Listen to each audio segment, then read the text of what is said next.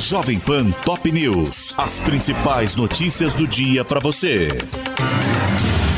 Olá. Aqui é Paulo Edson Fiore e estas são as principais notícias de hoje. Alexandre de Moraes vota por permitir demissão sem justa causa de funcionário público concursado de estatal. Relator do caso que começou a ser julgado nesta quarta-feira no STF, o ministro entendeu que a necessidade de motivação poderia afetar o princípio da eficiência. Fernando Haddad nega caça às bruxas em investigações sobre irregularidades no programa do setor de eventos, mas diz que quem errou será punido. O ministro da Fazenda pretende levar relatório da Receita Federal sobre os problemas ao Congresso, que resiste em aprovar a medida provisória que encerra o PERSE. Senado aprova urgência para projeto que acaba com saidinhas de presos em feriados e datas comemorativas. Com a medida, a proposta que voltou à casa após ser alterada na Câmara não precisará passar pela Comissão de Constituição e Justiça, devendo ir direto para a apreciação no plenário. Parecer da Controladoria Geral da União diz que acordos de leniência firmados com a Odebrecht estão valendo. Segundo o órgão, a decisão do ministro Dias Toffoli do STF suspendendo multa do acordo com o Ministério Público Federal não tem efeito para acertos fechados entre a empresa, a Advocacia Geral da União e a própria CGU.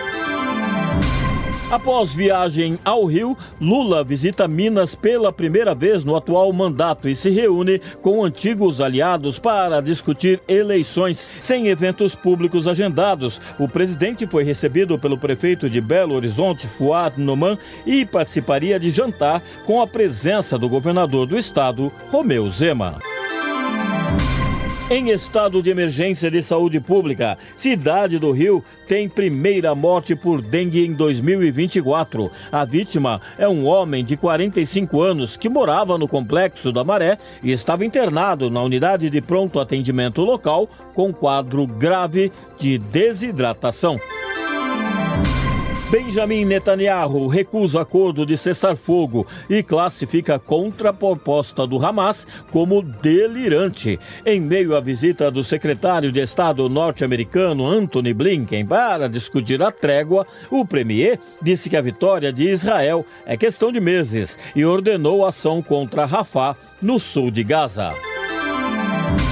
Partido de Javier Milei apresenta projeto para revogar lei que legalizou o aborto na Argentina. O texto entregue à Câmara define o ato como crime e propõe pena de até 15 anos de prisão para mulheres que o praticarem e a pessoas envolvidas no processo, como médicos e parteiras.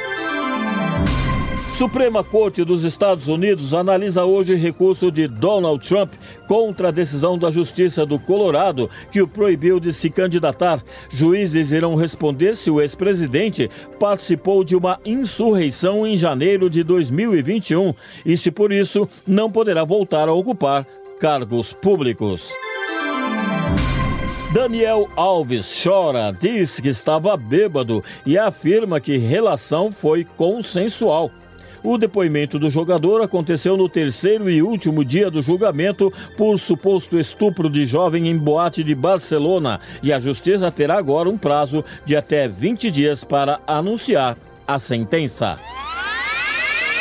Pelo Paulistão, o Santos vence o clássico contra o Corinthians na Vila Belmiro por 1 a 0 e o São Paulo goleia o Água Santa por 3 a 0 no Morumbi, mesmo placar da vitória da Ponte Preta sobre o Botafogo em Ribeirão Preto. Hoje, o Palmeiras enfrenta o Ituano na Arena Barueri. O Guarani recebe a Inter de Limeira em Campinas e o Mirassol joga em casa contra o Santo André.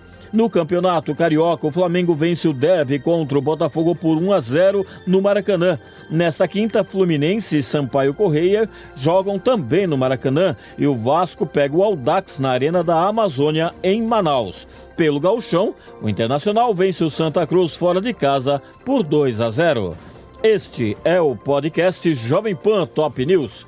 Para mais informações, acesse jovempan.com.br Jovem Pan Top News. As principais notícias do dia para você.